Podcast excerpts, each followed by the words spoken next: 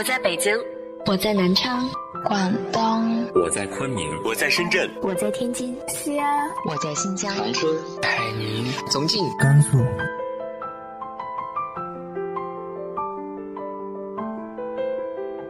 这里是 FM 幺八零八四，昨天的你的现在的未来，我是主播背着吉他的蝙蝠女侠。无论你在哪儿，这里都有我的温暖等你。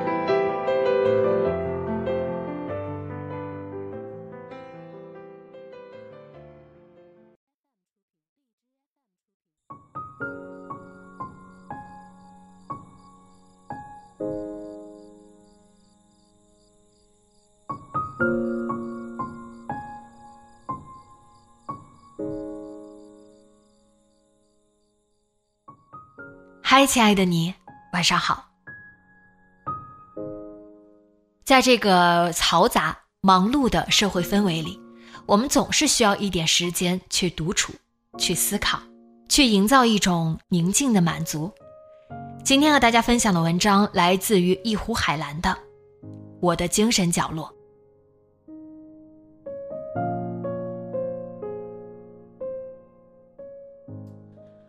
读初中的一天。去一个女同学家，那是我第一次，也是唯一一次走进她的房间。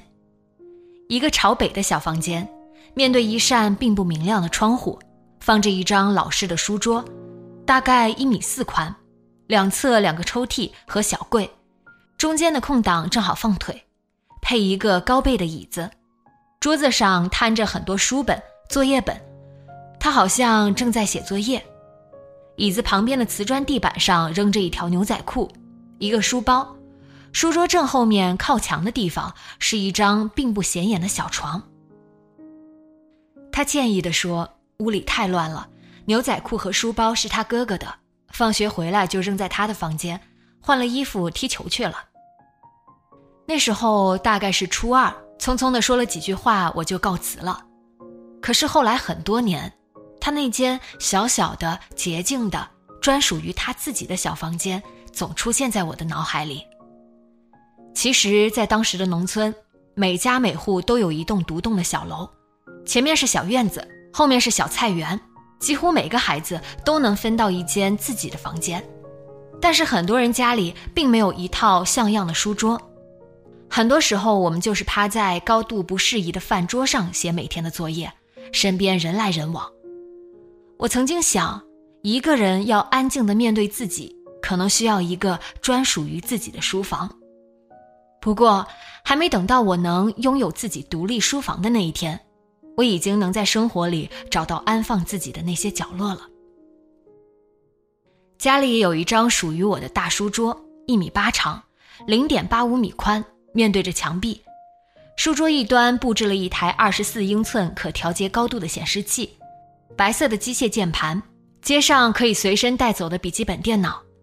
桌子中间放置一盏桌面台灯，桌子的另一端常常是空的，依据活动的不同放不同的物品。因为是放在公共的空间，这张桌子能完完全全属于我，是每天清晨的两个小时。五点起床，煮一杯咖啡，在桌子前读书写作。有时候很轻松，有时候很艰难。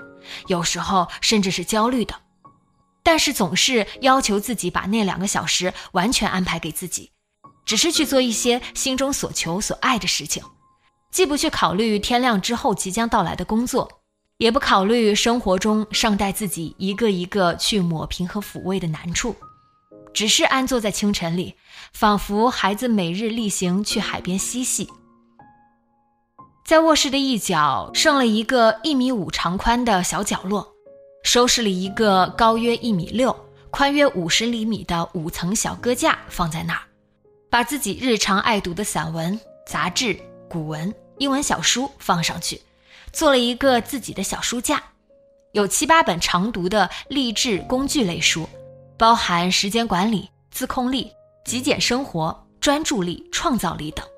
还有金蔷薇、白羽解字这类的小说，街边公园植物索引、世界园林百科全书、日常花卉欣赏这类的植物读类，最多的一类是最近两年的《King Folk》和《Serial》杂志，都是无用之读物。在书架下面铺了一个瑜伽垫，把瑜伽轮、瑜伽砖、瑜伽伸展带都集中在这里。没有时间去瑜伽馆的时候，就在这里运动。不过更多的时候，找了一个白色的下背铺在瑜伽垫上，靠着瑜伽抱枕在角落里静静的读书。在瑜伽垫上躺下读书的时候，左侧是窗台，垂下来的窗帘正好在手边，右侧还放着空气净化器，给屋子补充供暖的电油灯。在书架上方有一盏小阅读灯，满满当当的环绕，让这个角落仿佛是一个小小的山洞。家里还有更宽敞的客厅，不过只要有一点时间，我总是待在这个自己的角落。随心所欲地从自己的图书馆拿下一本书来，心无旁骛地享受一会儿。整个书架的书几乎都是反复阅读过的，它们就好像独属于我的心灵卫士，又像是精心挑选过才留下来的心灵投契的老朋友。和他们在一起，让我内心的运转一直保持平静、温和、勇敢和有序。有一日在外奔波整天。三四点正好路过每日运动的瑜伽馆，一般都是傍晚以后去运动，这天却临时决定拐进去。换好衣服一看还剩一个小时，拿了书到教室候着，坐在教室一个角落的瑜伽垫上。整个冬天，这个城市既没有雪也没有雨，这天也仍然是这样的，干干的、阴阴的。抬头看过去，整面的落地窗外是几盆低矮的椰子树。风刮起来，长长的叶子朝一侧弯过去。记得有一次上课，发现大风把一盆椰子树刮倒了。整节课几次看到那盆倾覆的椰子树，把我扶起来吧。如果他能说话，一定会这样要求我吧。夏天的时候，通往阳台的玻璃门打开着，椰子树在门外晒着太阳，轻轻地摆动。瑜伽课转头的间隙。看到他摇头晃脑，仿佛兴致颇高的观摩着我们。房间里没有开灯，一面墙那么大的落地镜把光线折射进来，整个空间里只有自己。椰子树也安静地陪着我，一股泉水在心底悄悄地流淌出来。把健身这种接近于游戏的活动变成日常的固定行程以后。有时候能感觉到整个身体和情绪，仿佛能在健身的过程中被啪嗒一声重新推回了正确的位置。瑜伽课上没办法用手机，一般来说也不能一直惦记着不愉快的事情。换了舒适贴身的运动服，扎起了头发，身上没有任何其他的物品和负重。不管开始的情绪如何，结束的时候总是带着多多少少的清新整洁。身体的轻松，心灵的安静，头脑几乎完全空置了。冬天热瑜伽的时候，穿着一层薄薄的瑜伽服，露着胳膊露着腿，踏进热乎乎的教室的一瞬间，好像冬天穿着泳衣走进温泉水里的感觉。密闭的空间里，外面是雾霾天、大雪天、大风天、阴天，通通注意不到了。如果工作单位附近或者住家附近有一家不错的咖啡馆，你就拥有了一个天然的山洞。只要它安静，播放的音乐低于商人精确计算正好令人不适的分贝，通风还过得去。常去咖啡馆的人都知道我的意思。温度适宜，夏天不至于太热，冬天久坐不至于冻脚。有没有好喝的咖啡不重要，有没有舒适的座椅不重要。店主是否和蔼可亲不重要，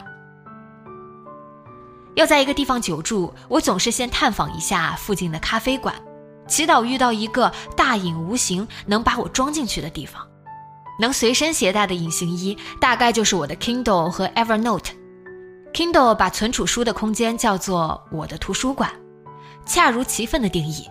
携带着我的图书馆，在嘈杂、拥挤，有时候令人精疲力竭。或者仅仅只是思维碎裂的生活里行走，严肃的阅读有一种收摄的功能。收摄是一个瑜伽用词，意思是闭上眼睛，关闭耳朵，让心安静下来，把呼吸放长，放下脑海里的念头，只是静静的观察和感受自己的呼吸。感到心绪不宁时，只要十五分钟的全神贯注的阅读，就能让心和头脑都得到完整的暂停休息，脑海中仿佛重新吸满氧气。而 Evernote 呢，那里藏着我所有的欣喜、渴望和幻想，包括这篇碎碎叨，一直藏在 Note 里，直到某天把它完全掏出来铺铺平，和人分享。一个人的时间精力是那么有限，尤其当你开始身兼多个角色的时候，真希望能发明不用睡觉的大力丸。感受到了有限以后，人们首先放弃的就是一些看不见、摸不着，也不能产生效益的事情，比如说自己的精神活动。并不是每个人都需要这样的角落。判断自己是否需要的办法，就是尝试失去它。再去尝试拥有它，在重新拥有它的瞬间，如果它能深深的打动你的心，接纳你的身体和心灵的所有，一旦你的心记住了这种正确而美好的感觉，你就再也舍不得放弃了。要完全的享受这份时间和空间，最重要的是全心全意的沉浸进来。早晨的时候，我不会去做任何琐碎的事情。冒出一些似乎有意义的念头时，我会拿卡片记下来，等待下午或傍晚再处理。只是把书桌打扫得干干净净，在明亮的台灯下一时一刻地读点东西，写点东西。身边也有人早晨一起来就开始做运动早课、精进瑜伽，也有人把早晨当做完完全全的晨读时间，这都是我特别羡慕的，但是还没有机会尝试的晨间活动。如果期待精神活动之后大脑能有冥想般的清新、放松、满足，则要求这类活动本身具备一定的挑战性以及连续性。如果读一些没有意识挑战的书，或者做一些强度较低的运动，或者经常变化活动内容，久而久之你会感到乏味、焦虑，难以持续下去。如果能选定一到两个主题，持之以恒的输入，继而输出。你就能在重复和进展中体会到整个人投入其中的乐趣。有一个朋友专注在极简主义的学习、理解、实践已经十几年，持续性的有一些文章和总结。对我这种同好者来说，他的文章几乎被我逐一收藏、反复琢磨。从物质到精神，从物品到活动，从个体到群体，他经常会令我积极赞赏。也会让我大开眼界。据说每个人的体质不一样，即便两个人吃一模一样的东西，也可能尝出不同的味道。无论如何亲密的、互相理解的人一起生活，也会遇到截然相反的品味和癖好。我喜欢圆形收口的小碗，无论喝咖啡还是吃米饭，都要用那个碗，还取了一个名字叫做“雾”。先生却喜欢阔气如盆的大碗。原本是一个早餐麦片碗，他却拿来吃面条、盛汤、洗水果。幸好我们各得其乐，并不评判对方，也不嘲笑对方，更不干涉对方，能够自由地拥有自己喜欢的东西，给人一种放松的感觉。每个人的精神角落就像他的那只碗吧，能在生活里保留少有的完全服从自我的物品、活动和时间，让每个人。得以保留他独特的性格。